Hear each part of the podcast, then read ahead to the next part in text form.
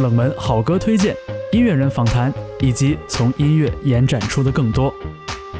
这里是周末变奏 Key Change，我是方舟。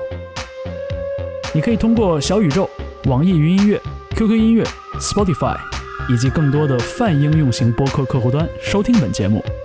也可以随时在社交网络上找到我。欢迎你收听本期节目。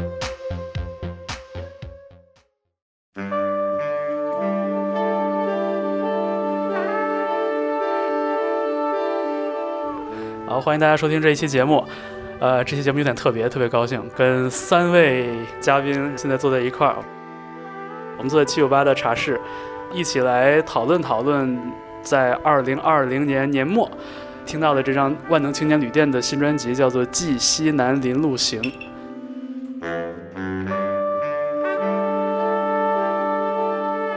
因为这张专辑在发行到现在有一个月的时间了，其实，呃，身边的很多很多朋友都从不同的角度去理解、去品味、去评论这张专辑。今天呢，我想了一下，我请了几位我觉得特别有意思的嘉宾，我们一起来聊一聊这张作品。那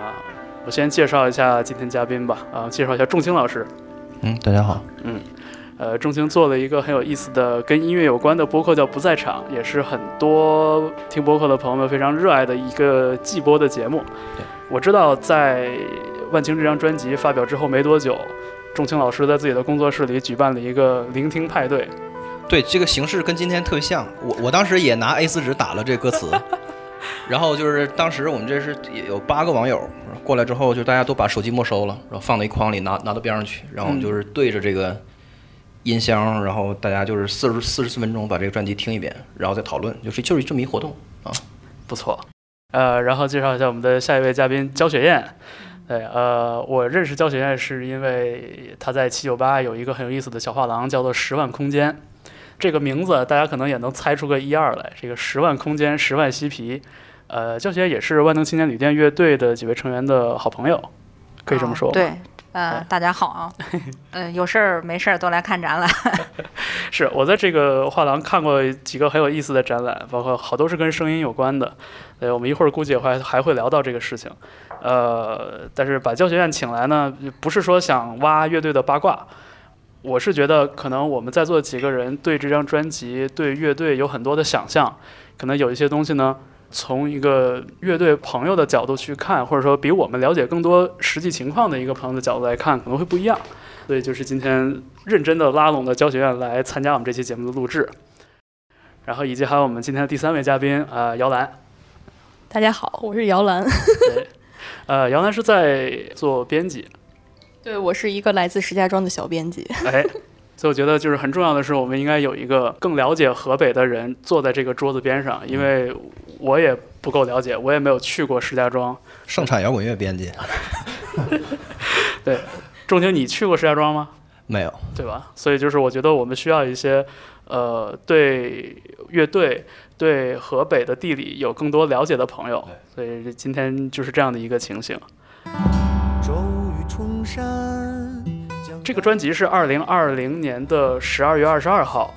夜里上线的。我不知道大家当时这个朋友圈里是不是跟我一样，也有很多的盛况。啊一个月过去了，现在那个场景对于你们来说是否还历历在目？就当时在朋友圈里发了一条说：“本石家庄人今天过节了。”然后底下好多朋友都回说：“我今天也是石家庄人，今天也陪你一起过节。”这种。嗯，我身边大家。都在比听到哪儿了，因为就零点发售嘛，大家买了之后都在说，哎，我听到第六首了。他说，哎，我还在听第五首，感觉像大家有一个天涯共此时的感觉，就是好像有点像看电影，就大家在还说不能剧透，但是又告诉说前方有惊喜。对我觉得身边有很多人是这样的，这样听，就我从来没有见过我身边的人是这样听一张音乐专辑的。对，天涯共此时呢。对呀，是。我我从来不用朋友圈，不知道。然后，但是我当时那个发这个专辑的时候，我媳妇在边上放嘛，然后我就把，因为当时在打那个打游戏，打那二零七七，然后把电视声给关了之后，所以我不知道这个是什么，反正我就知道是万青的新专辑是肯定的，但是具体什么歌叫啥不知道。嗯。然后这一不小心，比如听到后半夜两点多，就听了好几遍了，因为它才四十多分钟。嗯。然后我就说他这怎么就三首歌啊？啊，然后一看没有人人人好几首呢，就是它这个整体性特别强嘛，所以你要是连着听，感觉就好像就就三首歌啊，这是给我的第一个印象啊。嗯，焦雪，当时我记得晚上我还忍不住给你发微信来着，就是我们还感慨了一下这个专辑。对，因为呃，我当时直接去石家庄了，你知道吗？原因特别简单，就是我们就在等那个零零零点嘛，嗯朋友也不是特别多，就比较近的一些朋友，嗯，所以呢，我那天其实没有听，哦，因为就是在等十二点，那个他们要要要要要上线嘛，就大家就是晚上，我大概是呃几点到的石家庄？下午五点半的高铁，到那儿七点半左右吧，然后就一块儿吃了个晚饭，嗯然后完了就就在那儿等。就等十二点，等十二点，因为我我其实中途这么多年我也没没我也没怎么听过，嗯所以我是过了发完好几天以后吧，才专门在家周末就从头听了一个玩儿。我其实中间都没有听过，就那天就是因为就就就陪着在那儿等着玩儿，就是 就这么一个过程。嗯是。我觉得仲卿刚才说到的一个点吧，是也是我特别强烈的一个感觉，就当时很认真的看了这个数字平台上的这个曲目列表，然后发现这个长短特别不一，短的就一两分钟，长的就九分钟、十分钟，，长了四十多分钟，然后再仔细看，不是，对对，而且我觉得就很有心啊。他当时这个数字专辑上线的时候，特意把一个完整的没有切割曲目的一个长音频放在了这个专辑页面的第一首曲子的位置，呃，第一碟的位置，就 Disc One。对，这就是一种表达嘛，就是就是强调我这个专辑的的整体性嘛。嗯其实就挺多此一举的，就是就没必要，但是人家就是要这么做。哎这我倒是之前遇到一个情况，就是网易云的那个播放，它是没有办法做到曲目与曲目之间的，就是这个无缝连接的，它会有一个一到两秒的卡顿。对，所以就、啊，就是一首其实到下一首，基本上对我觉得这是数字媒体的特点，在磁带上就没有。就是就是凡是模拟在黑胶和磁带上都不会有那个梗一下，但是那个从从 CD 就开始就有了，就是中间会稍微停那么半秒钟。CD 有一种制式，它是可以避免这个情况出现的。然后咱们听那个本来歌是连贯的，中间但是空了两秒，那都是盗版碟刻的不好。另外，是不是还有那个往里插广告的情况？有没有？我因为我是会员，我不知道。网易云有往里插插歌的情况吗？没有是吧？没有，那没事儿，那就但是在 Spotify 上有这种。对，所以这个连贯性还挺重要的。而且，呃，我今天还特意对着曲目还看了看，我觉得这个专辑是不是真的像你说那样是只有三首歌？就我划了一下，我觉得大概应该五首歌差不多吧。对对对，就是因为有的曲目之间的确有一个特别强的连贯。对对，山雀和绕月感觉就是同一首歌。对对，然后就是是就是上半部分是带唱的，下半部分是一个器乐曲。对，然后包括第一首、第二首，而哎，而且我就觉得它的开篇曲早嗯，跟最后一首歌《焦棉寺》其实是共享的同一个动机。对啊，嗯，因为它那个前奏是一样的，同一个动机啊。对，所以就感觉就是有一种莫名其妙的首尾呼应的这种感觉。啊，必须的，那人家肯定是 对为了这个啊。就是现在概念专辑已经成了一个一种说法。对，人人都票一个这个啊。对，就是再松散的专辑，它也可以称之自己是一个概念专辑。就我只要是这一批歌是这个时候出来的，然后里边有一个相对贯穿的一个一个线索，这就叫概念专辑了。对对。但是在这次，我觉得就是万青的这张专辑里边，他把这个完整性强行做到了一个更好，因为他他甚至提供了一个四十四分二十二秒的一个完整的音频在这。就这个是真正真正的概念专辑，对没啥好说的。嗯。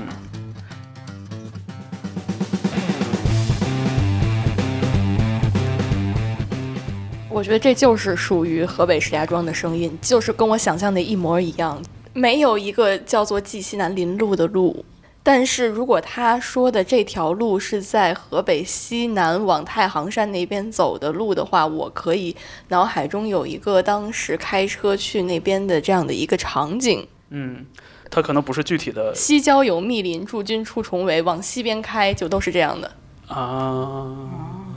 林路行就说的这密林里的路嘛，就是是他们就走了这条路。是他这个开头那个那个文案里也写了这个过程，就是他们嗯坐火坐火车的时候产生了一个灵感，对就是他们自己的这个读解。对还有什么地方是让你觉得有特别强烈的第一耳朵就让你辨识出来这种石家庄的线索？我完全没有想到里面有一首歌叫《采石》，但我不知道这个是不是先发的那几首里面的一首一一一首。应该不是，这个专辑好像预先上线的只有河北莫麒麟一首歌。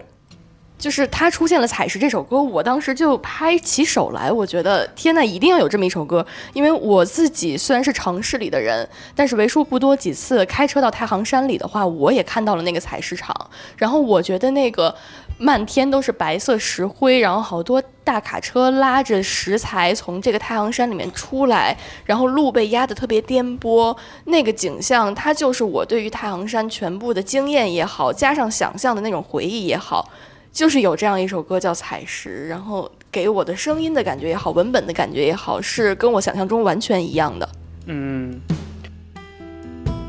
之前我也不知道，就是说采石业作为一个就是经济产业，对河北的意义有多大。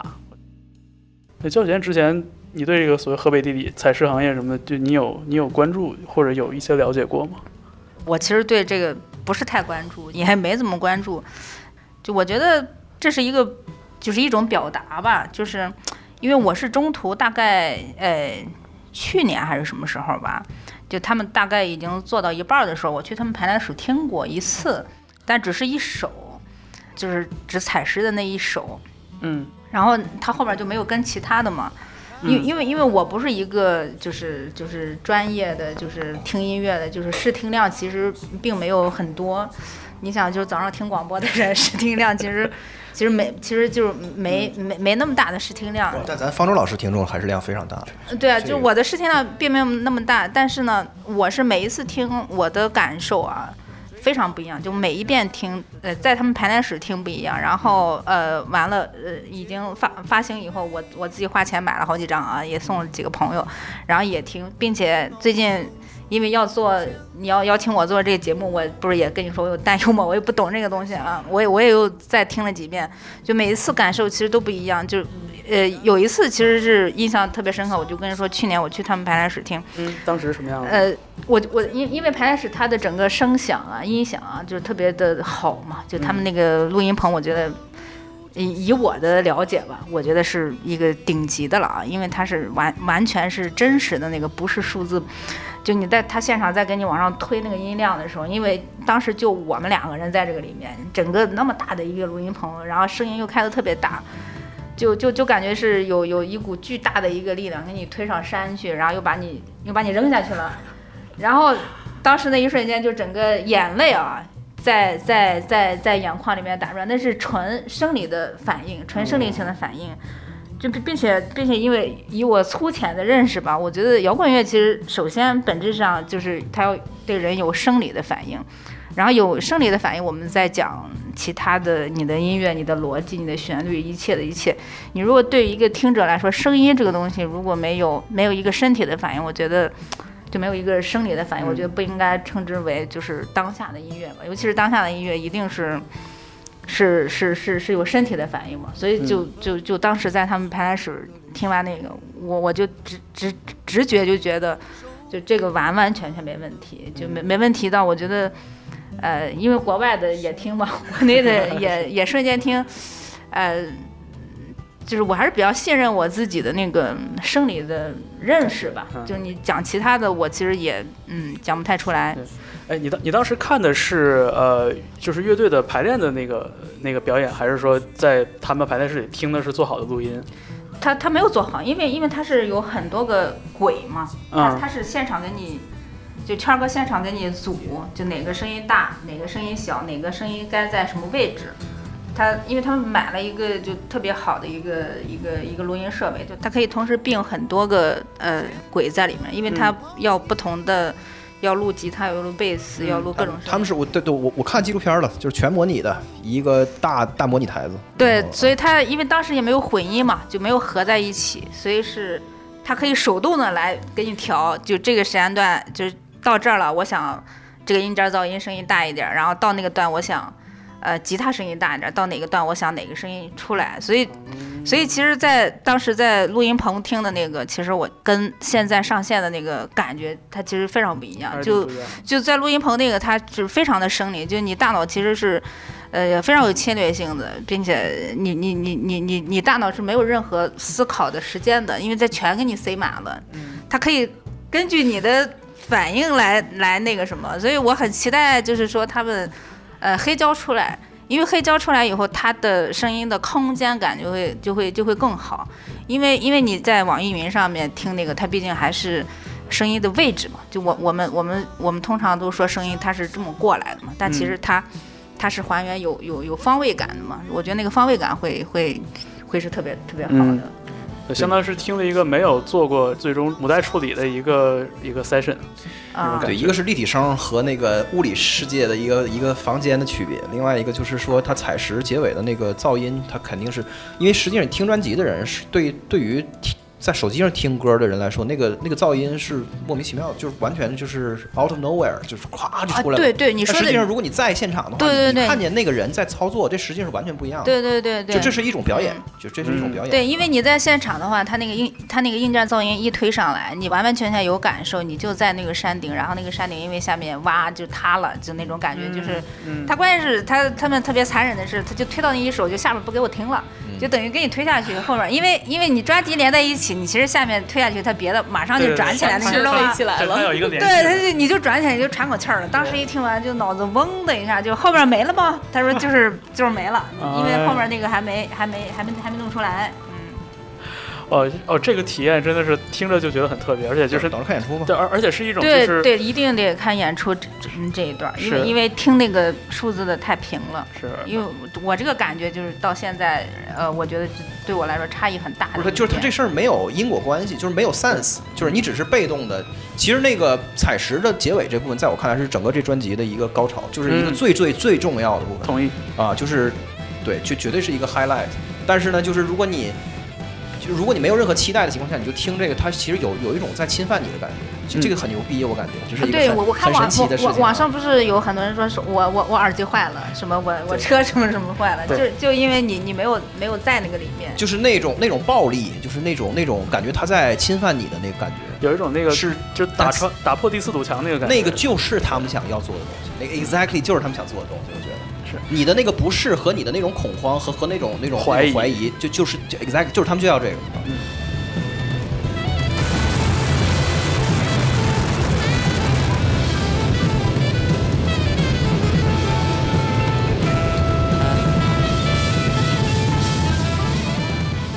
刚才听你们讲到的一个点，就是我们在网易云这样的一个数字平台上去买这样一张专辑，其实我们去听它的这个。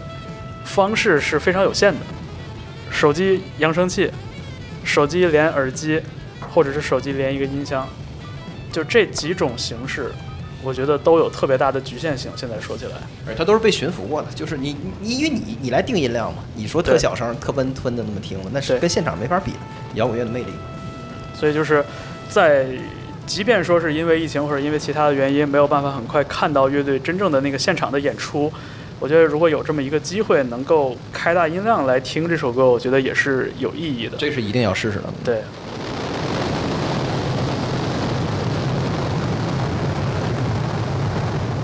我对这部分也是觉得一下子整个耳朵就竖起来了。就是听了一些分钟了之后，突然发现好像我听那东西坏了，然后这个声音就是也呼应了一下这首歌，而且就是有一种怎么说呢？当时听就有一种玉石俱焚的感觉，就是。就是咱们同归于尽吧。嗯，之前做的所有的事情，我们直接全给他推倒，让他就尘归尘，土归土。是，所以当时这个听感上带来的这个压迫感，真的就是很强烈。即便是用家里的蓝牙音箱听，也已经感觉到很强烈了。那个蓝牙音箱也不行了，是吗？是啊，所以这这真的会有那个感觉，真是一个神来之笔了，我觉得。而且就是有一种打破了第四堵墙的感觉，感觉好像是。乐队之外的地方，突然有人伸出一个手，把这事儿给推倒了。对，有一种上帝之手的那种那种效果。对，对，就是这个开采到底意味着什么？我觉得这个对我来说，整个这个还都是挺挺大白话的。就是，采石这个这个歌里的主语是我，它是个第一人人称。就是到底是谁，就是采石谁在采石，谁谁是被开采的石头，就是这个实际上跟我们的那个默认的听到采石好像是人类在改造自然，其实是一个是一个转换，是一个明显的一个转换。嗯所以在这个里面呢，就是这种被开采、被破坏，然后被征用、被成为资源的这个过程，这就是一种暴力。就这个暴力，它不可能是一个特别甜美的一个东西。所以，所以我觉得这这个就是这张专辑的一个 highlight。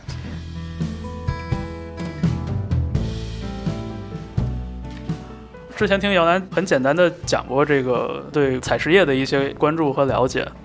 我觉得是万青的这个《采石》这首歌，让我突然回忆起了之前看过的一些与采石这个主题相关的艺术作品。嗯，我们人作为一个特别渺小的肉体，就是采石工人去到山体切下来一大块岩石，且不说就是满天都是飞扬那种白色的东西，然后整个天空都模糊了，然后有一种那种人对自然对抗的那种无力感。嗯，其实，嗯，河北和采石围绕采石相关的一系列产业都挺发达的，包括石雕，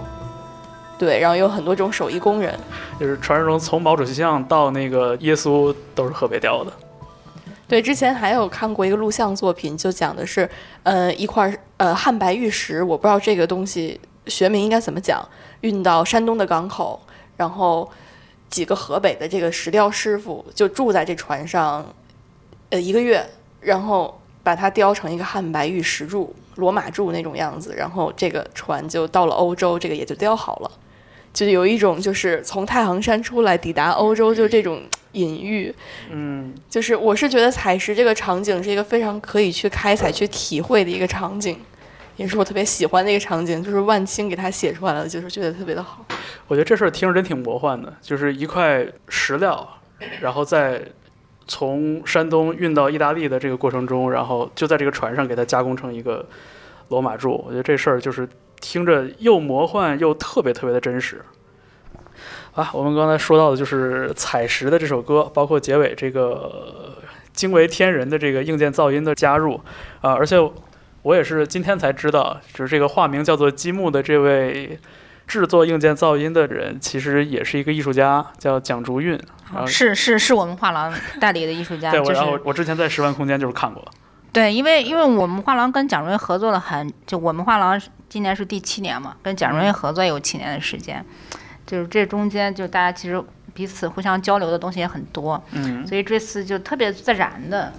哎，他就做硬件噪音的嘛，然后我们就也经常在聊，就是不同的呃，我们说音乐不同的音乐形式嘛，噪音呀、摇滚啊、爵士啊、交响啊、管弦啊，就各种。嗯就是从约翰凯奇以后就发生的各种各样的东西，其实其实其实我觉得就是特别自然的这个事儿就进去了，就没有说刻意的。据我的了解啊，嗯就是因为我真的不懂音乐啊，不是谦虚，是真的不懂。就据我的了解，其实就是很自然的觉得那个地方需要这么一个东西啊。嗯他那那那恰好大家都是朋友，然后呃，也因为朋友之间，我觉得那个互相影响特别重要。嗯非常非常重要。就你在网上可能会去看很多信息，get 很多信息，但那个它有点儿失真的。但只有朋友之间的那个，呃，面对面你感受到的温度，就是哪怕一个眼神儿，你大概知道他跟你的的一些世界观上的东西，就那个东西才会真的会出现东西，而不是说。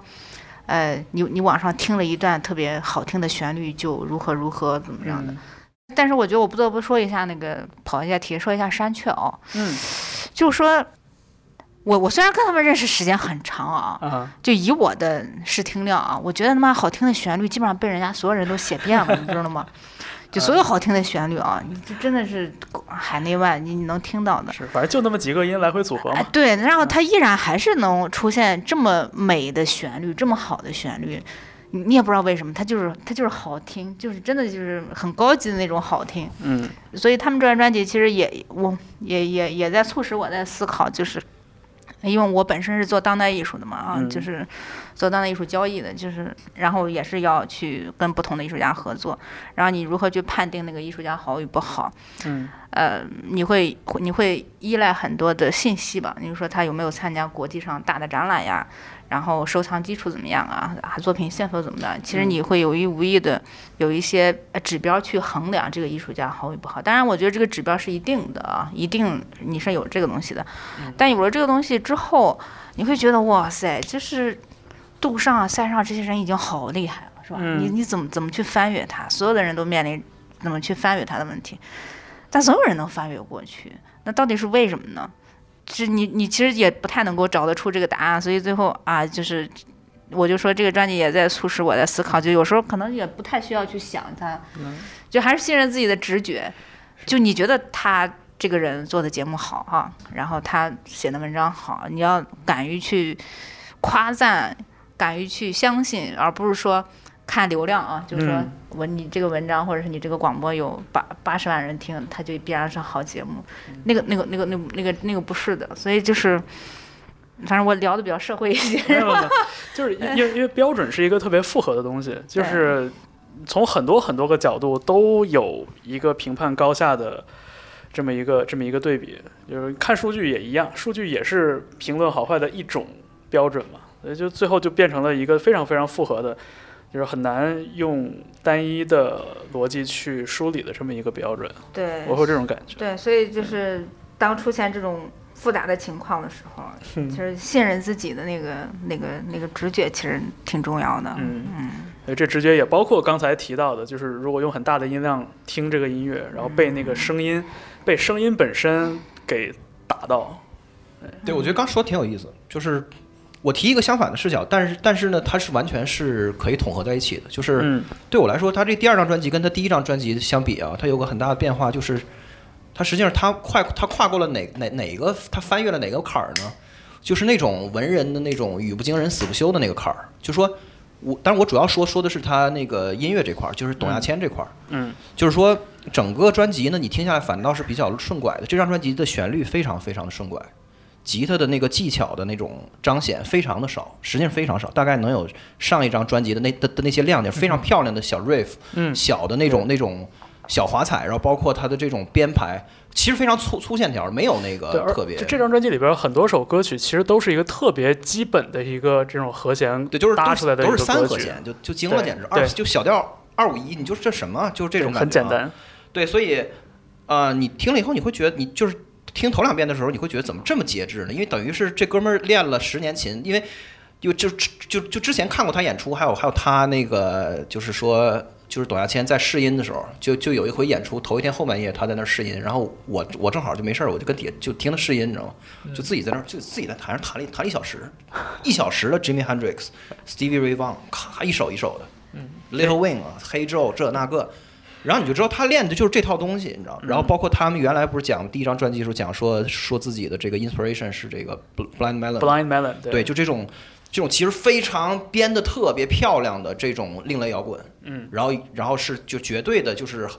就是就是毫无歉意的这个布布鲁斯的的根源，但实际上在这张专辑里面，这些小的词汇，我说管这种东西叫词汇，就微观上的很漂亮的东西、嗯。非常少，非常少，就是你乍一听有一种。就是东北话说乌了巴秃的感觉，就是都没啥东西感觉，就是有这种感觉。但实际上呢，它服务它一个它要整体的那个大的的 message 其实是特别特别大的。嗯啊，是一个特别坚固的，而且无可回避的。对，所以这个时候呢，你你你会发现说，啊，他等于把自己非常引以为骄傲的那些小的手，就是或就或者说在观念上，他可能觉得说，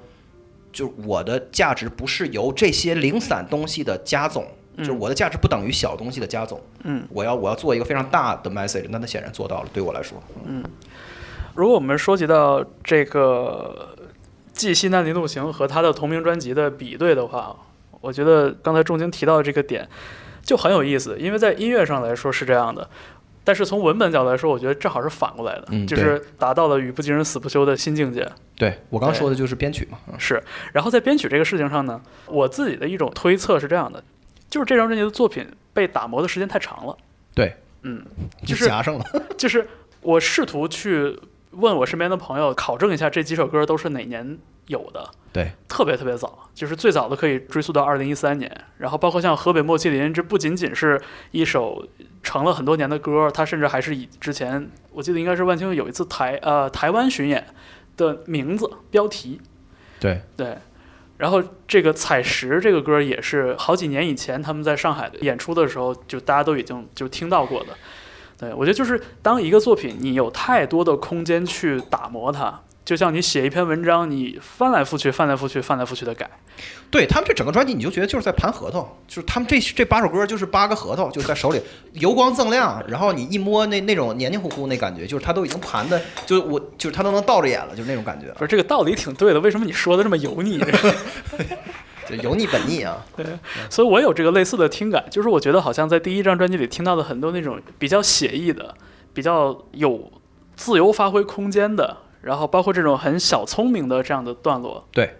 在这张专辑特别少。然后这张专辑整个因为个他就是按照你这个道理，就是它不可能有，为啥呢？因为凡是你说这种小的 vocabulary，它都不可能在听，就是在你演一百遍之后，就是它你都你都觉得它不好听了，实际就没有任何东西可以存活在它这个漫长的过程。如果一个歌让你打磨八年，没有任何小的花活是能留得下来的，因为你你你自己会比别人先就先腻味。就就这么回事，所以这个专辑就特别特别的那个粗，特别粗犷，特别朴实，这感觉就是在音乐语言上。是，对，就是有一种那个盯着一个字看了太久，然后那字儿就不认识了。对 对就这种感觉对对对对，但歌词儿不归他管，所以这个歌词儿是另外一回事儿。是，所以我们接着说说这个音乐这方面的这个点。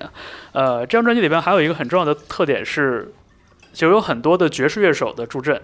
呃，甚至是自由爵士和这个即兴实验音乐的这个音乐人来助阵。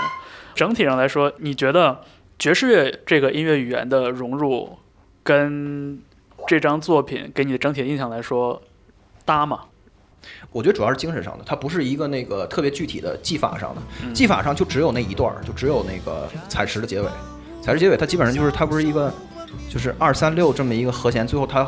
它停在升六级，停了五分钟，嗯，停了就好几分钟，然后就所有的乐器还都在那个 E 小调里面去演奏，然后它放在一个 F 调的那个的和弦里面，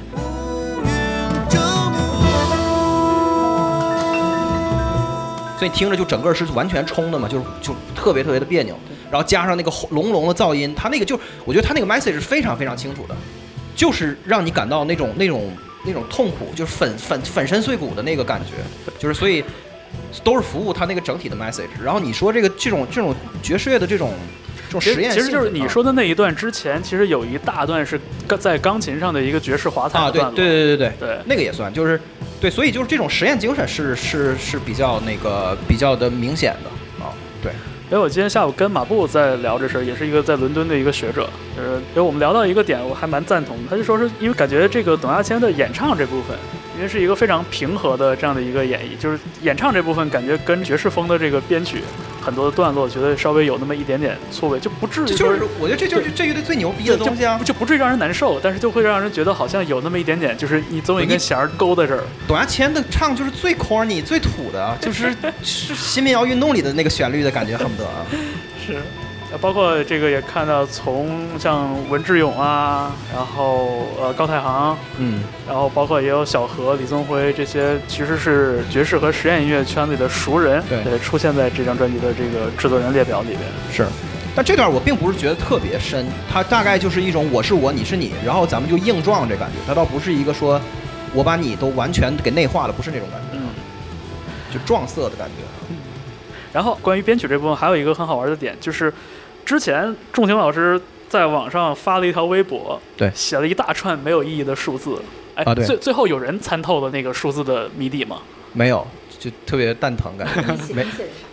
就是什么七二六什么，就是西米拉瑞骚斗，反正就是啊。就是就是河北莫麒麟那个歌里边反复出现的那一句没有断句的那个重复好几。十遍嘛，就是一个那个两个五拍加两个八拍的一个旋律嘛，就是所有的乐器都有演奏一个旋律，就是相当于一个 mono，就是一个单音旋律，就没有和弦。嗯，对，对对，那个嘛，我就写的就是那个啊。是。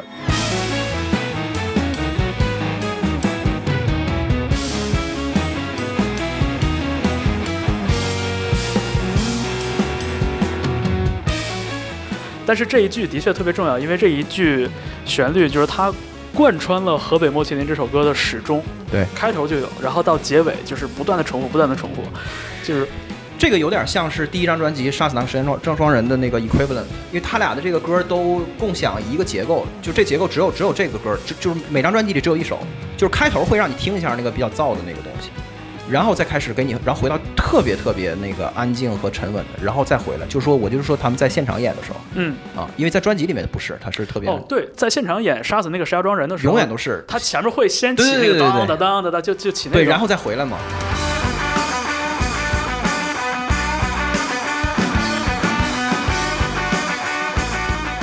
对，对他永远他他从来没有演过专辑那样，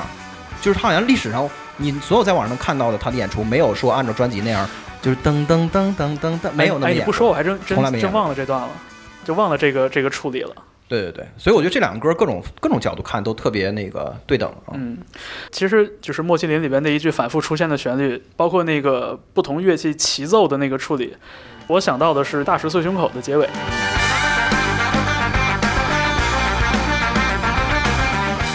啊，对只不过就是说，在《大石碎胸口》那个歌的结尾，它特别的工整，对，上下两句就跟对对联儿一样，特别的对仗。而且都是个数学游游戏嘛，就是因为它你你不是八的整数倍，所以它会那个会会断开一下嘛，就噔噔噔噔噔噔噔噔噔噔噔噔噔噔，这就是这样的啊。是，也就是很好玩的一个，呃这这也算是一种呼应吧，就是算是在这两张专辑里边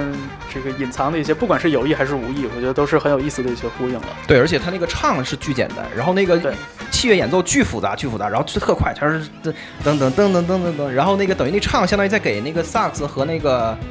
就是和吉他在伴奏，唱在给乐给乐器伴奏，当时的感觉啊，嗯，很有意思。是。在这个事情上，我会把它理解成，就是这是我们花很多时间去反复打磨一个作品带来的比较好的那个成果。对对，因为像这么复杂的一个乐剧，我觉得不花点时间去抠的话，我觉得很难达到我们现在听到的这个感觉。对，这查不明白这个拍儿，就是就说明你这个这歌迷的那个忠诚度不到位，这必须得查明白，要不然你现场怎么 POGO 啊？人那个 两个五拍，然后然后啊一下卡一跟头，这哪行？这不行。这拍我就数了好长时间，我都没数。最后我是看着我我拍了。对，就是就是那个哒哒哒哒哒哒哒哒哒哒哒哒哒哒哒，就就那对特别复杂那一句。对，两个五两个八啊。对，那一句就是我我数到最后放弃了，然后我就我就看你写的简谱，然后啊我就给理顺了，终于理顺了。对，但其实它都是整数，就是其实它那个强拍儿都是那个新旋律的那个都都就都在第一拍儿出来，只不过是你不能按四拍儿唱，你按四拍儿唱你就会卡跟头啊，就对特别有意思。而且它其实也没有什么，它是两个五拍儿，两个八拍嗯。对，是一个拼接出来的一个一个乐句啊。对对对，对，我觉得这个真的就是，我觉得如果大家对编曲、对这个乐理这方面有一定的兴趣的话，我觉得这是特别好玩的一个像谜题一样，就解谜题对我觉得一个过程。而且这个东西就是居然在他们这种就是咱们刚才说的这种万念俱灰的打磨过程中，居然还幸存下来，我都觉得还挺厉害。就是在所有的编排里边儿，这个真是赢了我最后，嗯而而且作为了这个这这个专辑里最重要的歌的一个支柱。对啊，实际上那个旋唱的旋律都没有这个旋律的那个印象深。没错，是这样的。就是记住的其实就是这一句。对对对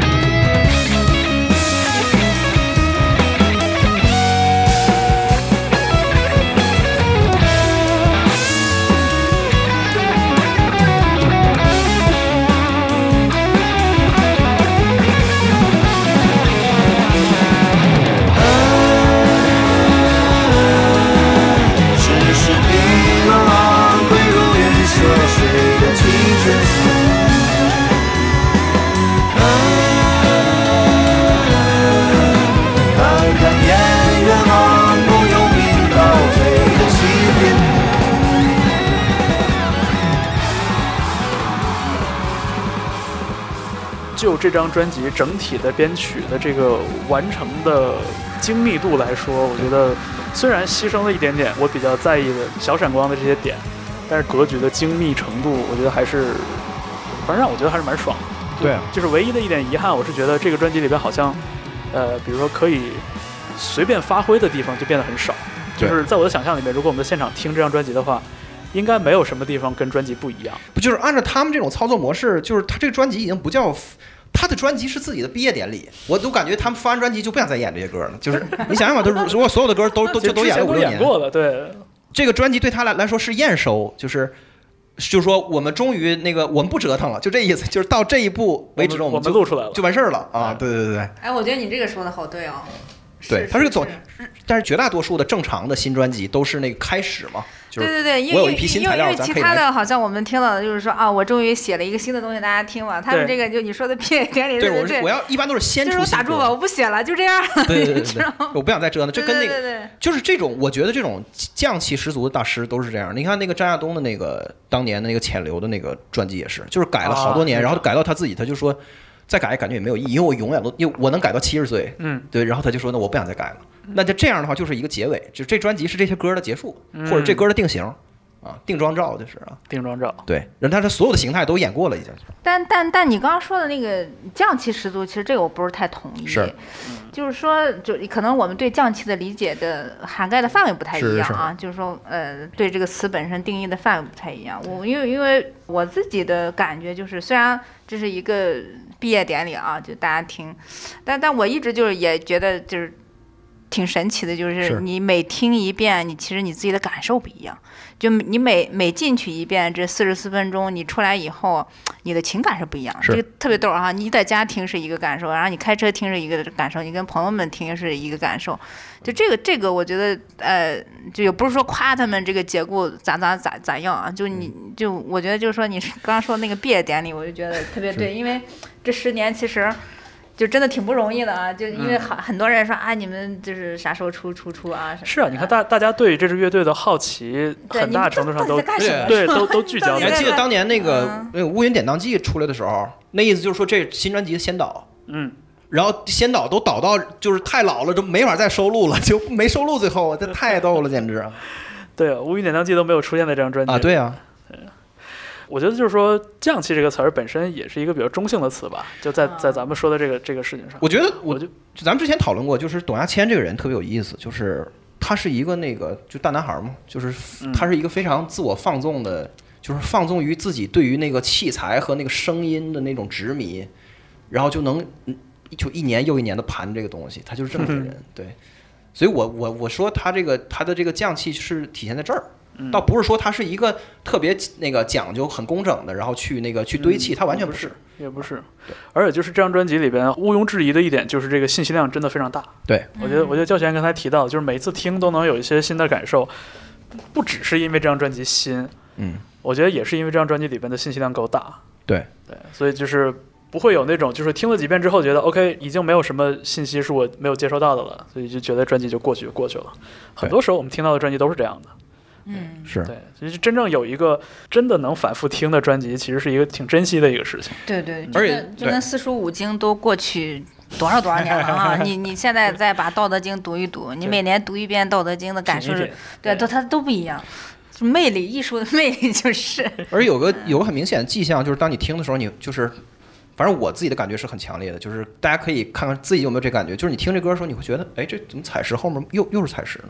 然后又是采石，就是特别沉浸，就是你一不小心就把那四十分钟听完了，然后就又回到你那个，嗯，就是河北莫麒麟之后，哎，怎么又是河北？你你你感觉好像连着听，但实际上其实不是，就是因为你完全那个你你这不是打赛博朋克，就是完全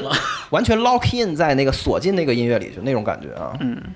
我也觉得，就是这张专辑里面其实没有那种特别小的让人能记住的点，但是就是这就整体种这种整体性，真正的概念专辑，对，还是这个整体性，所以这个真的是。我我觉得至少从我的聆听体验来说，就是很久没有遇到这样的专辑了。对啊，嗯，就是就是它十不等于那个十个一，十个一加在一起不不不是不就不是这专辑啊，是这样。好，我们来说说这张专辑里边的这个文本吧，因为很显然，对于万能青年旅店这样的乐队来说，文本有非常特别的意义，而且也是这个组成他作品中的一个非常重要的一部分。呃，我想首先问问几位，就是大家有没有觉得印象特别深刻或者特别喜欢的歌词？嗯，我我歌词本，歌词本在那儿，你可以看，哦，你可以找没。没，我还比较熟这个歌词，就我我是我我是分阶段，嗯我我真的是分阶段，就是，呃，我可能大概两年前吧，嗯，嗯，因为山雀那个歌词我看到的比较早，哦，我就特别喜欢山雀这个歌词，因为我觉得他感觉就是在像写我自己，嗯就是早就是很早上起床，然后洗脸刷牙上班啊，就这么一、嗯一天劳作这么一个过程。然后同时呢，他又很有希望感啊，就是就是大家不都是这个样子的嘛啊，就挺好的。嗯，但是呢，你你过了一段时间呢，呃，我我又很喜欢那个那个采石里边的一些歌词，就是它不同的心境。你看有它有一句话，我我我我是这几天比较喜欢，就是乌云高空踏步。就这句话，我是这这两天又特别喜欢。就它它它是什么呢？就是说你你你可能跟你自己每个阶段经历的事儿，每个阶段你的动作不一样，然后你就会喜欢里面不同的不同的歌词吧。就我就觉得啊，乌云高空踏步，这个这个太飞了，这句话 就是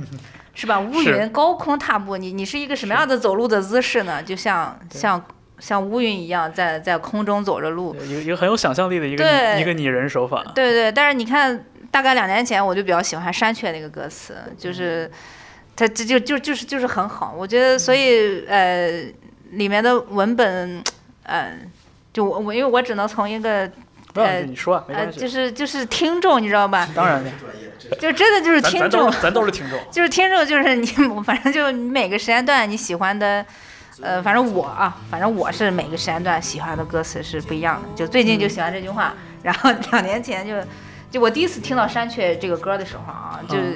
就就就就我觉得他们之间特别有有趣的一个事情是什么呀？嗯因为我真的不是一专业听众，但是呢，我就是因为没有什么呃听觉的包袱吧，我就纯直观的反应。就我第一次听到山雀的歌，跟采石是一样的，也是你听完以后就是眼泪就就泛过，一就是就是在在在眼中就是就泛眶啊，就是，但是但是其实就是你越是熟的朋友，其实你越难就是眼眼睛湿润嘛，但是他们能做到这一点，我就觉得很厉害。因为我身边也有其他的做音乐的朋友，就是他如果给你放一个歌，你在旁边会有点尴尬。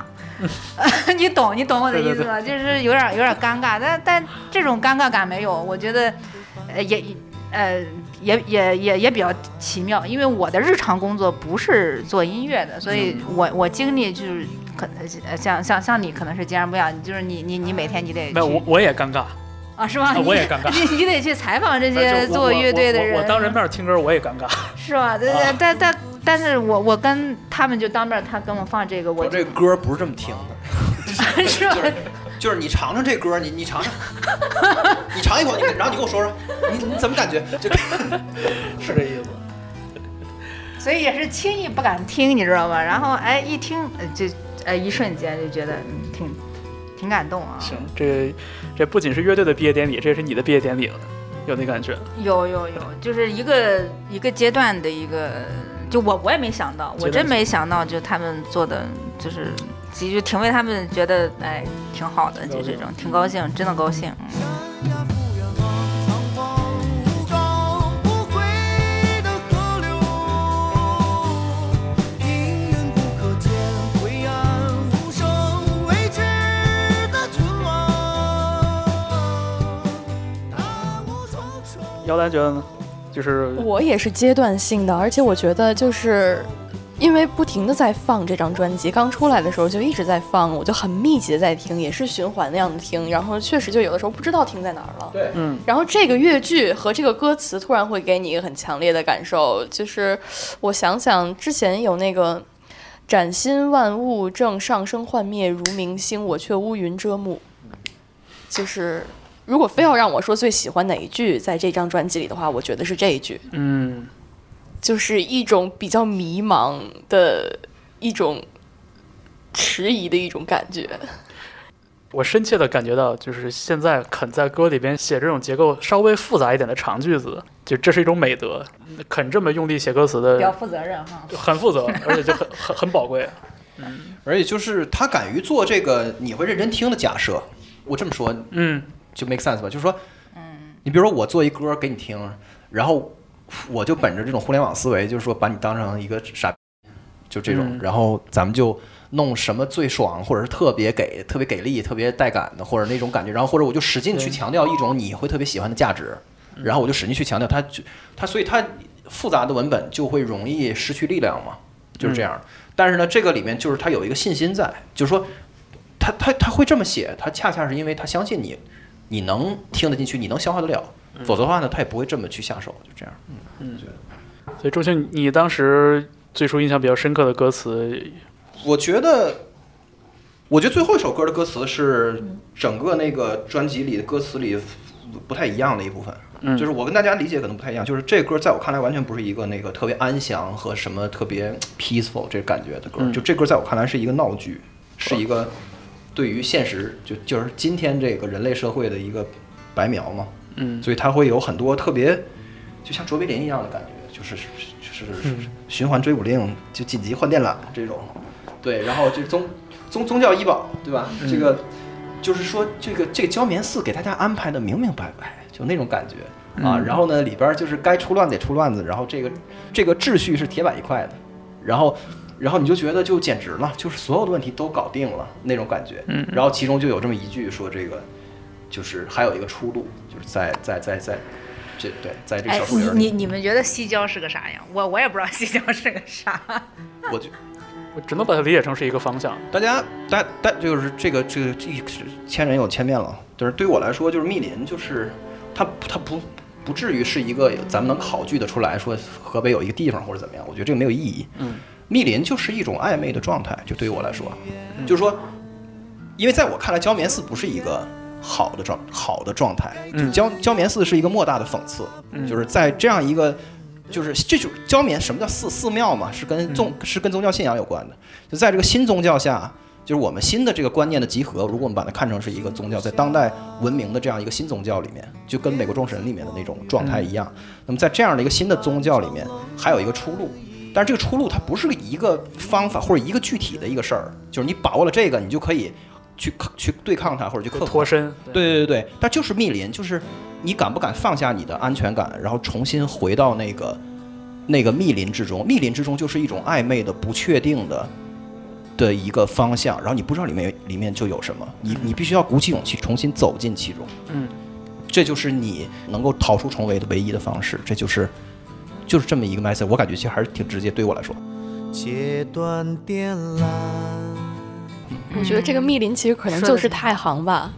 就是突然到了《焦棉寺》这首歌，让我觉得就一下从太行山回到了石家庄的这个城市里。嗯，就我不知道为什么每次听万青的专辑都有一种非常具体的画面感，可能是所有这些词对我来说它是具体的，因为。无论从第一张专辑里的河北师大附中到人民商场到太行，都是我真的亲就是用眼睛去经历过的地方。嗯，我会觉得这个密林可能就是，呃，焦棉寺前的所有歌。胶棉寺前的所有歌，你看不到具体的社会的景象，看到的是自然。我我那我那天又看了一下歌词，我发现几乎每首歌都有“太行”这个词。对嗯，它具体的是在写这座山，胶棉寺又回到了城市，所以也许这个专辑循环往复过来，只有在山里面，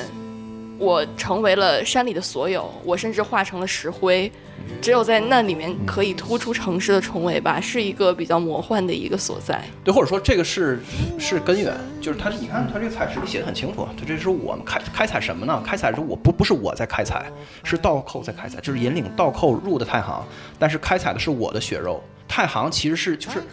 顽石的概念，我觉得大家都能够 get 到这种，就是一个石就是石头的意象，就是那种本初的人的原始的状态。嗯，我觉得对我来说就是就是就这么一个 message，所以从密林出发就回到太行，就是回到自然，其实是其实是在重新向那个原始的圆融的那个人的本初本来的那个样子那样的状态的一种探寻。嗯，对，但是呢，出于一种恐惧和一种一种当代的建制建构，就是今天我们已经生活在这么一个就是文明奇观里面了，一个胶棉寺里就啥都给你弄特好，对对吧？对，其实最开始给我印象最深刻的歌词来自《胶棉寺》这首歌，因为里面它的这个意象实在是太奇诡了，对，对吧？而且导字导的很厉害，就是感觉那个对，是唱啥呢？总交医保，那医保可不得总交，不是每个月一交吗？就包括这什么渤海地产、太行水泥这样的、啊这样的字眼，就是这个字眼，本身的给我带来这种惊奇程度，和这首歌曲里边用一个貌似平静的方式给它表演出来，嗯，就这个事儿已经带来了足够的反差。但是话说回来，我觉得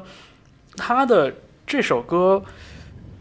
就是我我我就从两面来看吧，就一方面，因为这首歌跟前面的作品真的很不一样，对，所以它让我觉得有一点跳戏。就我觉得如果没有这首歌，可能这张专辑它更概念、更完整，对或者说它表达东西更统一。嗯但是从另一面来说，恰恰是因为有了最后《焦明字》这首歌，它有点像是写了一篇文章，洋洋洒洒好几千字，最后给你落了一块儿，对，然后就给你把这个账重新结回来了。就是说，那个回到现实吧。对，刚才讲的都是美好的愿景，对就是这个是真实的。来看看我们真实的生活是什么样的。这个真实是最反高潮的，是是是最平淡的，对就是在从声音上来说，它是完全是的，是的，是的，是的。就是前面是指引倒扣入太行，是晚来拂面渤海风。你以为它是自然的意象吗？不是。最后一首歌告诉你，这些其实都是股票。但是这些东西都是，就是这些东西都变成了资源，都最终就是建设成了我们今天所拥有的这个硕果嘛，就焦棉寺嘛，就在我看来啊，对于我来说，很像是那种感觉，就是河北莫契林是这部作品的高潮，嗯，然后焦棉寺就是这个高潮过了二百年之后，一切都是尘归尘，土归土，都是渣子，什么都看不见了之后的那个那个废墟的那个样子，对对对对，给我特别强烈这种感觉，就是就有点像所有的电视剧，真正好电视剧高潮在倒数第二集都已经演完了，对，最后一集就是收口，嗯。都安排了，对，就告诉你就是一切都会过去，一切都没有意义，就是特别虚无。都是亿万泥无人而已。对，我觉得基更他始终给我一种摇摇欲坠的感觉，就是在特别糟糕的那个，就是文学未遂的那个青年和那个文学大师中中中间这疯狂来回试探的那个感觉，就是有的时候你你看这歌词，你就想说，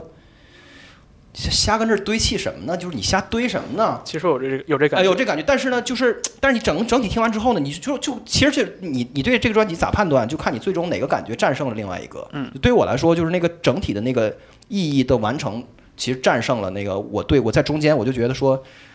你这耍帅，就在我看来，它很多的那种堆砌就是一种用表达来耍帅，你知道吗？就是你看我，你看我。我这多讽刺！你看我这个阶级电梯，你看你可以坐着电梯。其实我是觉得《焦棉寺》这首歌的歌词会有一点用力过猛的感觉，嗯就是感觉好像有点太太用力的去回应大家对这个乐队的期待了，然后说那好你不，就想想让我想想让我来来就来这个吗？对你不就想要这个吗？是啊这种感觉。实实际上，最后确实也是大家对这首歌的共鸣最直接。我感觉就是第二天的朋友圈里分享这首歌的人最多。啊，就正面四这个是是吧？嗯，就会这种感觉，就是大家期待着你再一次能代表这个时代，再一次代表这个这个时代精神。对，很多人说这个说说万青这个新专辑，那意思就是说他老了，就是我我其实特听不惯这个话。我说话是废话吗？那不是那意思就是说他们失去了锐气，那原来是战士，现在那个颓了，现在就是信佛了，就跟许巍的第三章一样。那我这跟这跟佛一点关系都没有、啊。不是我不我佛佛是个修辞，修辞不是就是那意思就是说，呃，那个就是我懂养平安养生平安喜乐了，就是这个意思。啊懂懂懂懂。就完全不是这样。就就首先，我觉得你要求你啊爱的艺术家给你当恐怖分子，这个事儿是是是是不道德的。嗯，不是，那你想让你爱的艺术家怎样呢？就就你就你想让他干嘛呢？嗯我觉得，所以我觉得这专辑整个它是很诚实的。嗯而且它这个大的 message，如果你不 get 的话，你只是想想要一些特别耍聪明的表达。你看，你看他这个，就像第一张专辑，我我就说，我我就把话就撂这儿，是他这第一张专辑，如果二零二零年发，根本发不出来，就是他这专辑根本都不可能能上线。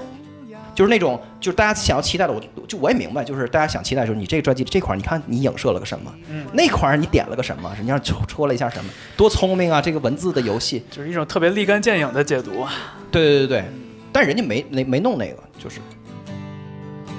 经济换电啦，循环追不离。我觉得从这个角度来说，的确，那个诚实是能感觉出来的。而这主题是向前推进了的，我觉得，就十年前的中国也不是这样，十年前的那个石家庄也不是这样，就是他的那个他对世界的看法也也就就就也在变。而且我有一种特别强烈的感觉，可能稍微跑题一点点啊，就是经过了这么些年的这种期待的累积，我就总觉得大家现在希望万青能立刻出一张速成的经典。嗯，但其实一方面就是说，我们说音乐作品或者艺术作品对时代的反应本身就是有一个滞后性的，你得过一段时间你才能看出来，哦，这个专辑站住了，嗯，或者说这个专辑好像捕捉到了当年那个沸反应天的一些表象之下的那种很深沉的东西。对，对，就是它需要一点点时间去去沉淀，才能让我们看清楚这个作品本身的分量，或者说它是不是真正能反映出我们所说的那个时代精神。基本上挺明显的。对，这是一这是一方面。再一个就是，我觉得大家就是太喜欢把一个摇滚英雄的这么一个形象安在万青身上了，所以这就大家这两挺明显的，就是大家在那个指望着万青替他干点啥。对我我特别受不了这是的个。就是一零年同名专辑发表的时候，也不是说大家立刻就是说我们已经有了一张传世经典，大家只是觉得专辑不错，挺好的。其实就是这么多年以来的这个呃不断的累积的这样的解读，包括我们经常在社会版上看到的一些新闻，然后会让大家去想到，哎，万青，你看有他们写过那样一首歌叫《杀死那个石家庄人》，其实没有任何具体的信息可以对应上，但就是会让大家想到那种感觉。就是他从来没有想过代表你，他第一张专辑他也没有想过去代表你。对，所以就是他是诚实的。这个代表是之后我们才能看到。对，那是事后的，那是另外一个事儿。对，而不是就是今天杀死那个石家庄人这个歌已经在你你去 B 站上看，就是人大家就拿这歌去做一些风马牛不相及的诠释，嗯然后剪一个大视频出来，然后你就觉得说，经典就是这样的，就是被人拿去当各种东西去去去用，就是这这嗯就是这样的。但是跟当初他想表达的已经完全风马牛不相及了。嗯，所以就是我会感觉到有一种热切的期盼，就是最好这张专辑上线了之后，那个口碑和它耐推销的程度，就像那个数字专辑销量一样，就是节节攀升，最好立刻就能成为经典，成为我们这个时代的一个缩影。但这个事儿，我觉得觉得特别 特别不现实，就是就大家感觉期待错东西了，嗯，对，会有这种感觉。星河下，电子荒原，一万场冷暖，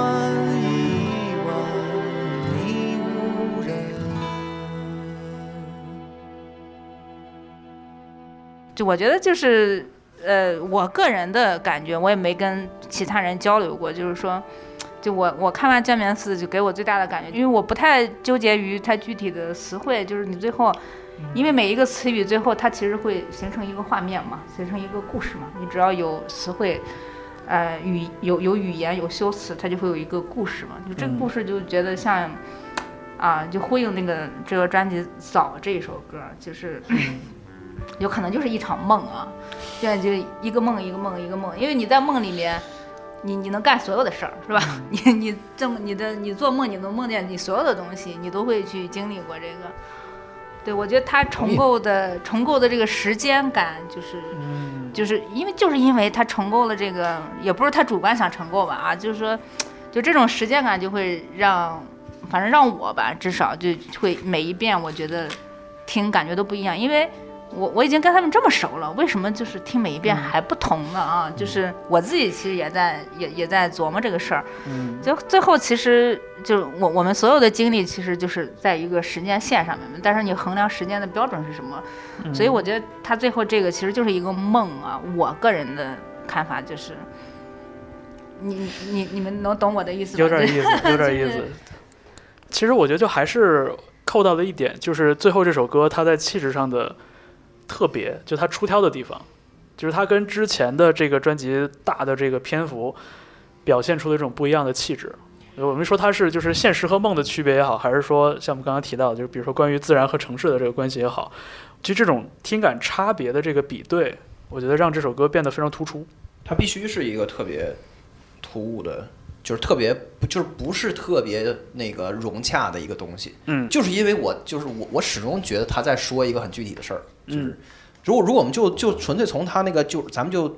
就是按他字面意意意思就来来来生拆的，当然这个东西一千个人能能就能拆出一千个是解法来。是，那对于我来说，就是就是他们出去，就跟他那个宣传文案里说的一样，就是他们有一天他们坐火车出游嘛，他们去去别的地儿嘛，然后就坐了一个那种比较慢的火车，然后就经历了比较险的道路。这然后这个时候呢，基更他就看到了一些景景象，让他意识到这里面有一个平行的平行的意涵，就是平行的含义，就是嗯。一个就是人和自然的关系，然后他看到了一些特别那个陡峭和崎崎岖的那种，就是 impossible 就不可思议的那个壮景，然后这些东西让他联想到了这种城市文明和和人的那个本初和本源的这么一个这么一个对应关系，然后这个平行一直从头坚坚持到结尾。所以接着刚才那个学院说说的就是，你开头那个早的那个主题和你结尾那个焦棉四的那个的前奏是同一个主题吧？就是就一就一模一样的旋律嘛。对对啊，所以这就是从你出门儿，然后然后你经过了那个就是一晃神儿，然后就是浮想联翩，然后看到了这个自然的景景象，然后带你兜了一圈儿之后，又绕月又怎么样的，然后最后呢又回到了你的城城的那个城城市文明里，就是这样。做了一场春秋大梦。对对对，大梦一场的东儿千先生。我们接着刚才我们聊到，就是说两张专辑十年间的这个对比，因为刚才仲青提到的一个点，也是很多网上的这个留言的人提到一个点，就是说觉得万青老了。首先，我觉得老这个事儿是一个天然的会发生的事情，没有谁能永驻青春，摇滚明星也不能。但是话说回来呢，呃，你们在两张专辑之间感觉到了什么样的一些关于乐队的这种变化？这张专辑里，我找不到秦皇岛那种好像特别勇猛的那种亮的那种表达了。特别同意。嗯，它是这样，就是咱刚才说那个，就是音乐语言上的啊，那个华丽的词藻都没了。嗯嗯其中特其中其中最没了的的一个东西，就这种我我管这个就叫奇观嘛，嗯，就是奇观什么意思呢？就是秦皇岛的开头。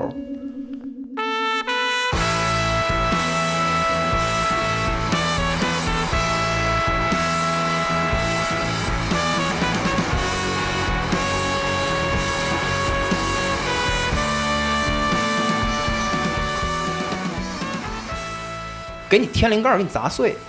就是你听着当时的那种感觉，就是你就整个被他给砸成那个就是砸砸扁了一样，就这种 整个就是这种奇观，就是这种天神降临，咣一下那种天崩地裂的这感觉，整其实在整个这这专辑里面，我觉得一个都没有。采石那个它是一种特别恐怖和那种绝望的那个感觉，不一样，它是最终最终不一样。对，玉石俱焚，就是大家一起来粉碎。那个不是不是像秦皇岛开头那样，包括那个就是那个石家庄人，包括这里面很多歌的那种那种奇观式的表达。实际上，这个艺术家本人对于那个绝对好使的表达方式，那个那个东西的运用是厌倦，就是他，嗯，这是一个我觉得是任何一个艺术家的自我修养，就是说。如果一个东西我确认是好使的，我来这一下，你们绝对就感动，绝对就就震撼。对，我就不能再用这个东西了。嗯就他给我的感觉是这样，他等于第二张专辑把这个东西给戒了。嗯，对，这这个特所以特别同意。但是也找不到十万嬉皮那种让我觉得有点狡黠的那种东西了。就是十万嬉皮是一个非常具体的意象嘛，大家都知道那个可能就是董亚千本人，他就是一个拧巴的青年，这也可能是为什么万青得到了这么多人喜欢的一个原因。可能是这些听歌的人就是觉得他自己也是那十万 CP 之一，嗯，但是他们想在第二张专辑里找这个都找不到了，好像是就像你刚才举那个例子，包裹浆的一个核桃，就是找的是中年人的东西，就是是一种。我不知道他是故意收起锋芒，就是他这种钝感是策略性的也好，还是只剩下无力感的那种感觉。嗯狡黠可能是更好的词，嗯，就是这种小小的灵光一闪，比如说小号作为一个你看太讨人喜欢的第二张专辑里边小号少特别多。对，而且都藏起来了，而且都是以管乐组的组成部分出现的。就是小号其实是在咱们中国人的的记忆里边，跟那个西方人记忆不是一个东西。就小号的声音是集体主义的声音，就这种感觉。所以这个东西在第一张专辑的主题里是非常非常鲜明的，就是你能够感受到那个什么时代与我，这个社会的变化，它会碾压你，就这种感觉。那实际上在这张专辑里的这个。就是它的焦点根本不在这儿，嗯，我觉得这张专辑它整个有那个华北平原的美学非常牛，这个我觉得是绝绝对是伟大的东西，但是它并不是关于我们那个想象共同体的那个民族的感受，我觉得不是，所以他对小号的运用也不像第一张专辑那样，他的那个这张专辑的那个命题是非常非常切中当代的问题的，就是我们的人的当代人的自我剥削的问题和这个就是就当代人的病，它不是一个关于民族和那个是是一个很深很宏大的问题。对，或者是就是跟每一个人切身相关的，它不是个时代问题。也就是第一张专辑好像还有我在去抗争些什么，我在拧巴着什么的一种感觉，但是第二张专辑里好像就有点放弃抵抗的意思了，就是我就像山一样去思考就可以了，我而且不去尝试思考更多了。对，而且而且第一张专辑里边有很多主语是很清晰的，对，有那青年青年对向那个朝着对岸骄骄傲的灭亡，我他们去他们去台湾就演出的时候，底下大合唱，嗯大家都哇哇哭，我就等等，就是有很多那个就是各种误读的那个点，可以让就可以让大家去代入。那里边有有这样的青年，然后有那个董亚千先董二千先生这样的人，然后有我们有他们。有主体有客体，我我觉得第一张专辑不是一个整体性的很强的概念的专辑，它就是一个歌是一个表达，而且每歌的 message 都很清楚。这张专辑，我说它没有奇观，它就是这这这歌里只有一个奇观，就是这整个这专辑本身，就整个这这这专辑是一句话，它连句号都没有，句号就发生在结尾，对，或者是或者是就或者是一问号，就这等于是就就一句话，就是这样啊。就是一种小我的消亡。嗯，我觉得就是从小我变成了一个大我，这个大我很虚无，但是呢，就我们尽管没有办法像第一张专辑那样找到一个特别明确的一个代入感，但是又感觉好像这个大我跟我也有关系。对对就我就说我自己的特别那个偏激狭隘的那个理解，就对于我来说，这个故事里面讲的就是这个第二张专辑里面的那个客体，嗯那个比我们大的东西，就是这个文明本身。嗯就是今天这个文明本身对我们的改造，就是自古以来本性的不变的东西，被化为了水泥，成为了资源，然后建设成了一个教面寺这样的东西。在这个过程中，是我们如何自处，然后在那个出门坐火车旅游的时候，突然间想起了这一切，就是跟当前的景象如雷贯耳，就是发生突然间，连接对对对对，对就就啊，就是这种大我取代了小我，然后嗯，宏大取代了具体，就会让我觉得这个是不是真的跟人到中年这事儿有关的这样的一种变化？因为我觉得从很多个角度来说，我们能感觉出来嘛，就是这种写意的、潇洒的、随便的这个小我，真的就突然就没了，消失了。就或者说是你你没法再跟那个第一张专辑一样那么轻易的就把万青拿来去做具体议的议题的连接了。嗯人第一张专辑的歌被被人拿去说国企改制，说香港工人，对啊，说什么那个拆迁，对吗？就是这些东西在第二张专专辑他没有给你这样的把柄，让你去去来谈谈这些事儿。但是并不是说第二张专辑是一个虚无主义的一个逃避的东西。哎，对，但是我我我比较好奇的就，哎，就就为什么说是中年了？就是中年，就是这不是因为有这么十年的一个时间的变化吗？十年之后，这个年纪普遍应该也可以被称作是中年了吧？咱们都算中年人了吧？现在呃，但但我觉得文化不应该跟年龄挂钩，对吧？就是文化，它是跟跟位置，它其实跟年龄没有关系。嗯就是呃可能是这个是大家一个表达用的语言吧，因为语言其实是一个陷阱啊，就可能就是大家能感觉到一种少年心气儿的消失。对，就是那个第一张专辑还有很多那个控诉性质的东西。嗯，就是然后另外就是第一张专辑你能感受到这里面有受害者，就是在第一张专辑的这些事儿里，我是受害者。嗯。第二张专辑没有这个概念，就没有任何人是受害者，就或者说你就是你自己的受害者，或者说就是开采的人也是你，被开采的人也是你，嗯，就是这么回事儿。咱们今天的文明就是这么回事儿。说真的，我觉得这个事情就很中年啊。就是当我们有一个对世界有一个比较简单理解的时候，我们很容易把对手或者把敌人盯在一个人身上。对，我恨我爸妈，父母皆祸害，或者是我恨这个工作，或者我恨具体的人，谁对我不好了，怎样怎样的。但是你看，就是随着生活经验的增长，越到现在越觉得这都是一个制度性的问题，一个结构性的问题。是一种我找不到一个元凶，对对，最大的问题就是你的敌人是你自己，就是这个是最你就没办法最无解的。啊，对对对，就是一种自我剥削嘛，就是这样。所以从这个角度来说，更能感觉到万青的第一张专辑，其实真的它有很强烈的这种代表性，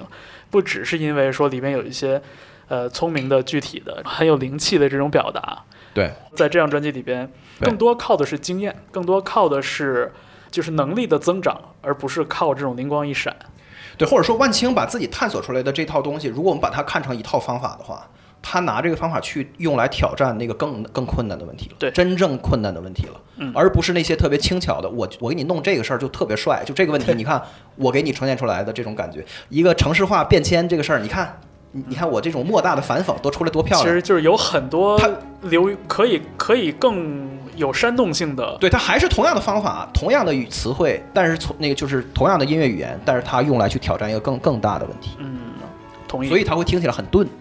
因为你没有那个特别直接的那个呃的 relate。嗯。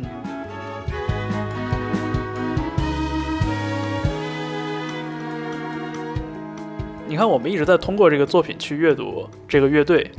甚至是乐队具体的成员、作词作曲的人，就是说，我要通过这个作品看到你的为人、你的立场，甚至是你的价值观。就这个事情，你们觉得是跟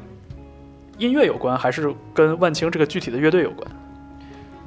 就比如说，我还挺期待说，如果真的能有一个非常用心的媒体去采访一下姬老师或者董亚千，他们去谈自己的词或者音乐创作，是很好。可是从来没有，他们也不接受，就是他们不是，就是他们是认真的创作者，但他们在这个里面的角色不是。最最最早的时候，第一张专辑出来第一年的时候，有有就有采访过，而且他给给过特直白的答案。就比如说关那个杀死那个石家庄人里面的那一家人。是个怎么回事儿？就是就是他都他他都他都给过，但是后后来他就再也没有说过。就会发现他刚一开始说的那个东西被网友们的理解，被后面那种断章取义的理解所盖过了，以至于我是一个年轻的乐迷，我找不到他一开始说的你说的那些采访了。对对对对，嗯。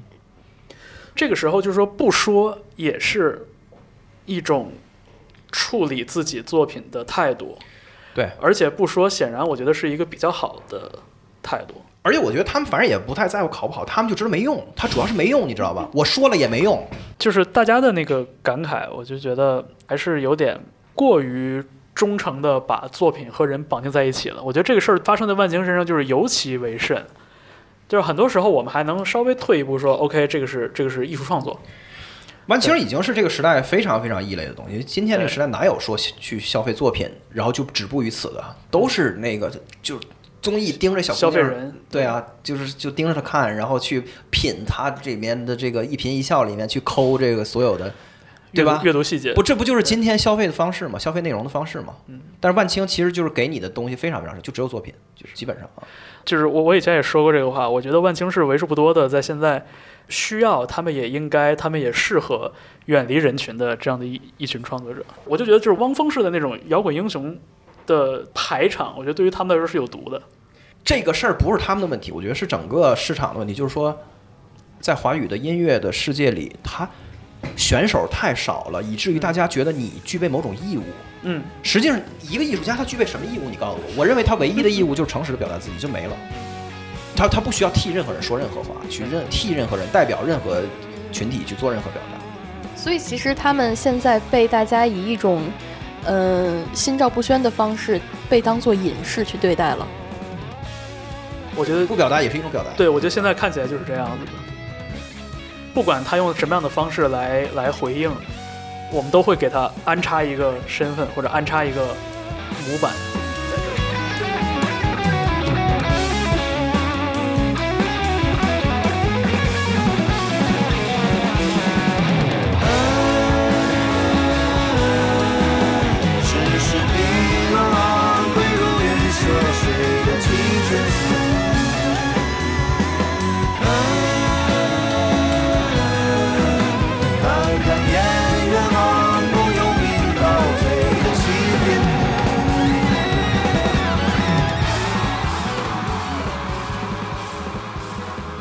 有一个问题是我最近在想，我不太确定，就是想讨论一下。我提出一个命题啊，就是说万青喜欢被喜欢与被不喜欢的一个重要的原因是他们身上透露出的特别强烈的北方的气质。首先界定一下这个北，这个北不是说真正地理上的那个正北，不是说我们去北极圈那个北，它是一种相对的北。然后同时呢，我在我身边看到的一种很有意思的状态就是，就是我我这么说啊，就大家理解一下我这上下文，就是。身居南方的朋友们对万青的热情，没有身居北方的朋友们的热情多。这个北方不只包括华北，也包括我身边的东北和西北这些地方。长江以北是吧？长江以北差不多是这意思。我在想，就是说万能青年旅店和他们的作品身上是不是可以提炼出一种北方气质？是什么让大家觉得这个乐队非常的北方？以及他们是不是有一个真正可以超越这个？地域性质的这样的一种魅力存在着，因为我最近在看一本书，里面说到了一个特别好玩的一个一个一个描述。对，这是一个英国的学者，我觉得这书本身一般了，但是里面他写到了一些很有意思的点，我可以念一小段里面的这个话。这本书叫《北方的观念》，借我看一下。嗯，你看，我我一会儿给你。这书我我看完了。你看，就它里面有这样一段话嘛：每个人心中都有一个不一样的北方。每每听到“我们今晚将北上”，脑海中立马浮现出的即是空旷的荒芜之地，高地、恶劣的气候，远离城市喧嚣，偏僻宁静。自愿北上意味着乐意挑战天气、地形以及人性中的种种棘手难题。至于我们今晚打算南下，则往往让人联想到快乐旅行。战争降临之前，悠闲的自我放逐，宜人的气候，欢愉和享乐。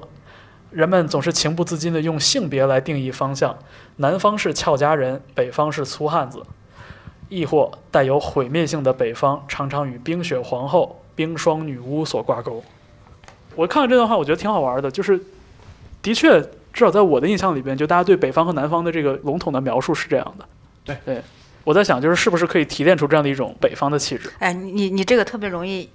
引起地域歧视。我知道，我知道，所以就是很容易引起，因为我我本身是学美术史的啊，嗯呃，美术史基本上是呃就讲这个每个画家或者那时候不叫画家嘛，叫士大夫嘛，所在的位置啊，嗯就历来美术史上面。呃，这些人全部在长江以北，长江以南出人嘛是出就出小品级的人，像居廉呀、居巢啊、嗯岭南画派啊，他们在画什么呀？就画一些特别工笔写意的花花草草、鱼细鱼虫虫啊，就它不会像像出现这种郭熙啊，像出这这种这种大山大河大开大合的东西，所以向来就是就我我因为我我不是学音乐史嘛，学美术史，就是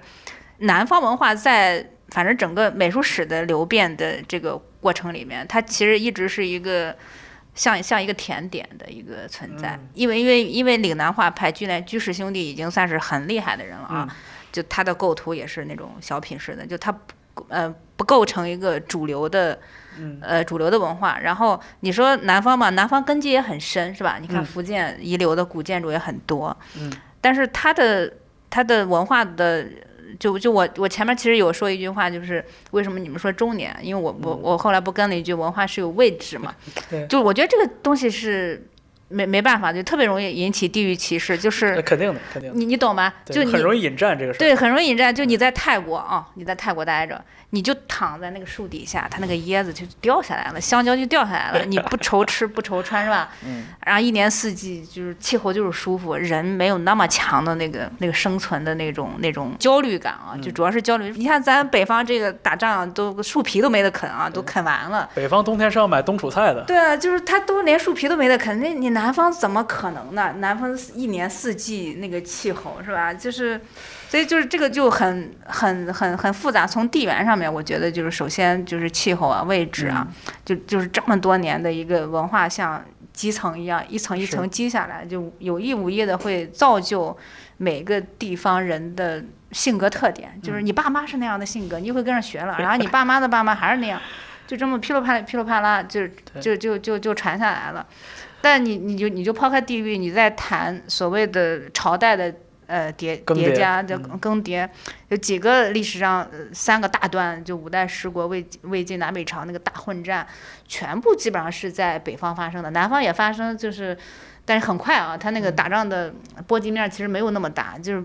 呃，就就我有一年去陕西啊，我就一下子明白了这些事儿了。嗯因为陕西，呃，就当时那个刘邓大军打仗的时候，不叫晋察冀嘛，它其实就是陕西跟河北这一块儿，然后中间一个太行山，这边儿就是陕西，然后这边儿就是河北嘛，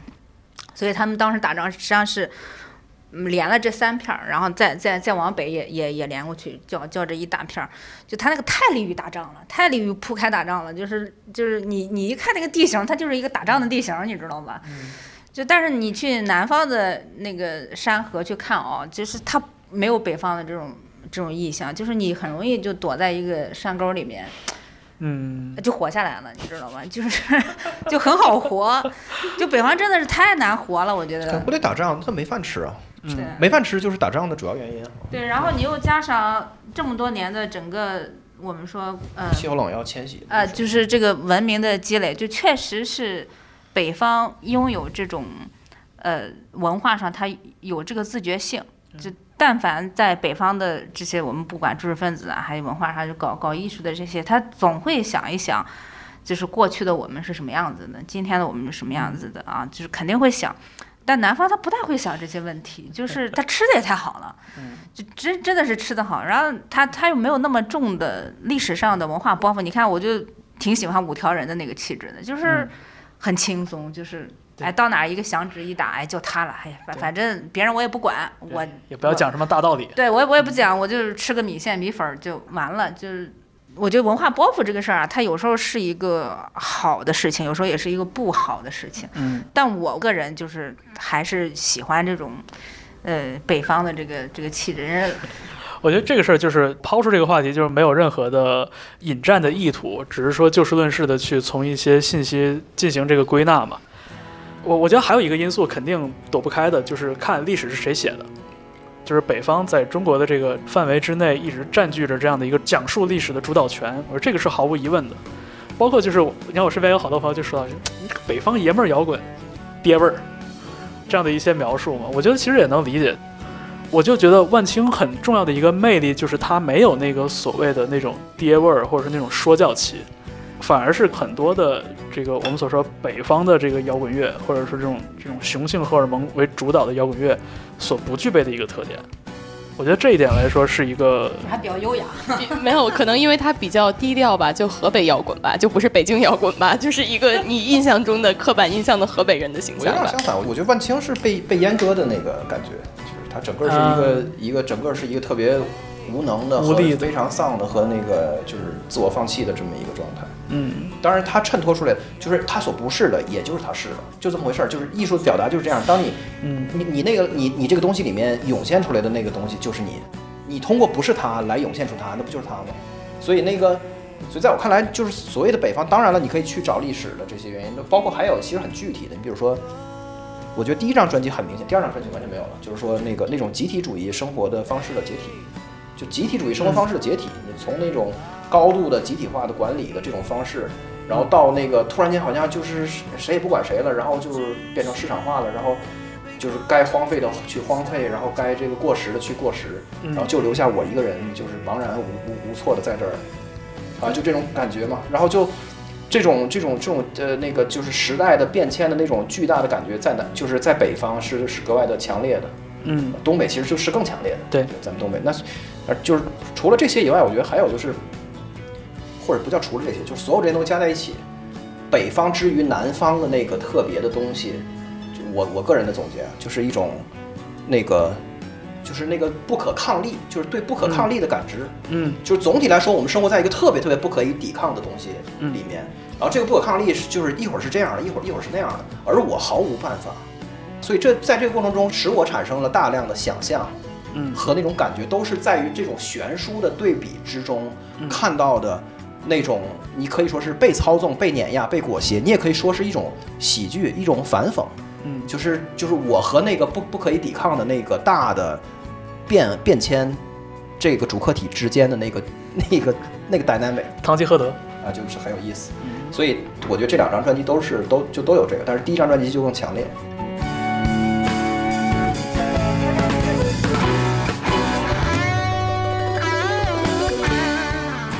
就是这种存在于北方的对抗感，我觉得，就比如说，在这样的一个环境里边，人需要给自己打造一个堡垒，才能活下去。这个堡垒可以是真实的，比如说我需要一个有暖气的房间，也可以是一个呃比喻意义上的，就比如说我们要联合起来，然后如何以一种更有集体感的角度去苟活下来。嗯，对，所以我就觉得北方不美，北方跟美没有关系，而且北方它不是那种，就是能让你的感官感到愉悦的那样的一种存在，嗯它是非常质朴的，然后它有的时候甚至很抽象的。嗯对，我就觉得这几点呢是。我对我心中提出的这个问题，这个北方气质的一个一个概括吧，觉得就是万能青年旅店身上也体现出了这些我感知到的点。嗯嗯，这种朴素的东西，它有另外的一种感召力，而且这个乐队整个身上就体现出了一种紧绷的、一种不放松的那种感觉，就是他没有一个特别闲适的时刻，他唯一的闲适的时刻就是十万嬉皮，推开窗户，举起望远镜，别的就没有了。纵火的青年，迫近时间嘛。然后，你刚才说历史是北方人写的嘛？嗯然后这样讲吧，我觉得，因为刚才雪燕说她是学美术史的，那我是学文化人类学的。虽然说我们要避免这个他者化，嗯嗯，但是我现在是觉得，万青他创造了一种大家对石家庄人和河北人的这样的一种刻板印象的想象，我愿意去接受他。因为如果我不去接受他的话，这个地方他受到的关注会更少。就这里根本就之前都没有想象，之前没有没有任何想象，就是我我有这感觉。没，有所以任何的说美学可言。我是觉得万青让人第一次知道了，哦，原来石家庄是这样的一个地方。嗯，这让我一个就是离开家乡的人会觉得，用骄傲这个简单的词来概括，不如说是他确信了说，哦，原来我之之前那种生活是可以被描述出来，它是有价值的。嗯。对对对。对。所以这这个太了不起了，我觉得就只能除了除了感谢什么也说不出来。虽然我不是石家庄人，但是就说是就是华北平原没有浪漫的空间可言，嗯，它什么都不是，它就是雾霾的空气里飘着塑料袋儿，什么都不是。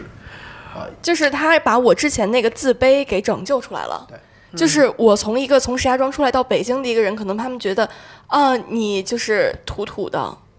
我之前会觉得过去要一笔勾销啊，就是我是来自那个土土地方，我不告诉你们，嗯。我跟别人装作我是北京人，然后我可能会去装一个京腔，然后现在我会觉得哦，万青的出现让我觉得过去是有它的价值的，我不必再装作北京人了。嗯。嗯，虽然说我有的时候会跟跟别人开玩笑说，对，就是我是那个被杀死的石家庄人，但没关系，大家知道有这个地方的存在了。嗯，对，我觉得生活是生活是世界是否拥有一个被涂抹的能力，就是被你的想象力涂抹的能力和资格，这是一个特别特别可怜的一个一个命题。但是就真的就是很，就是我们的生活世界就好像是如此的苍白和不值得被言说，不值得被。被涂抹，然后我们所消费的的内容就全部都是一种逃遁，我们要跑到一个可以被浪漫化的地方去。就他之前从来没有任何书写，对对对，对，就之前没有任何对这个地方的书写，然后他一下就冲到了流行文化，被推上了，好像说哦，当代最厉害的摇滚乐，然后好像一下让我有了一些尊严感。不是他，就是他，甚至就我说这是是某种意义上是一种权利，甚至都跟华北是什么没关系。比如我对北方的看法和你的北方看法可以是不一样的，对，但是北方是一个是一画布，它是可以被涂抹的。对，这个事儿，我我想到还有一个可以拉出共鸣的地方，在于一种弃儿的感觉，就是你像华北平原，在改革开放的这些年过程中，一直是扮演一个强行书写，然后的这么一个弃儿的一个角色。那你就更不用说现在这几年里边大家一直喊的什么东北文艺复兴，其实反映的也是同样的一个问题，用过之后被扔掉的这部分被开采完了的，对，被开采剩下的这些碎渣。对，其实，在西北来说也有类似的土壤吧，就是也生长出了很多，比如说艺术创作的作品，对，包括当年什么卫星城啊，就是那种，就是现在都已经废弃掉的那种，当年纯是为了某一种功能所规划出来的那些区域、那些城市，都以代号为为指代了。对所以我觉得就是这种非权力中心地带的弃儿的气质，我觉得如果你对这样的一种气质会感受到共鸣的话，那我觉得可能很多这个北方所谓的爷们儿摇滚或者爹味儿摇滚之外的东西，其实还是有很多可以挖掘的空间的。在这一点上来说，就是这两年看到的这个来自东北的所谓的东北文艺复兴的这一批作品，给东北带来了类似的一种效果。就是东北除了赵本山以外，就还有一些其他的可以被解读、被涂抹的空间。对呀、对对，这个太重要了。就是关于你自己存在的容身之处，就是我得有一个地方我能存在，就是我得有一个那个想象空间能够让我在这儿待着，在过去都没有，我都没有一个能待着的地方，就是我只能在其他地方去寻找我自己。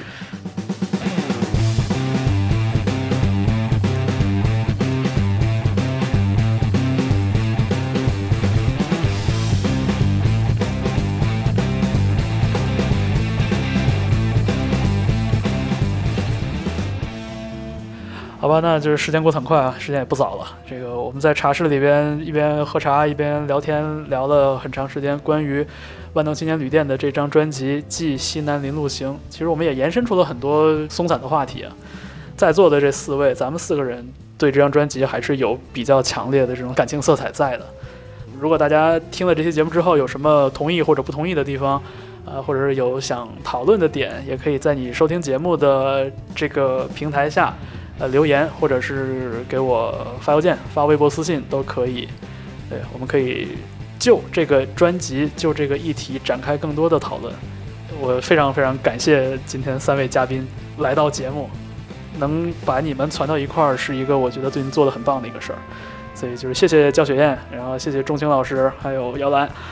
也希望大家在北京的朋友哈，到七九八多多关注一下十万空间，对，很有意思的一个画廊，对，然后楼下还有一个可以用餐的地方，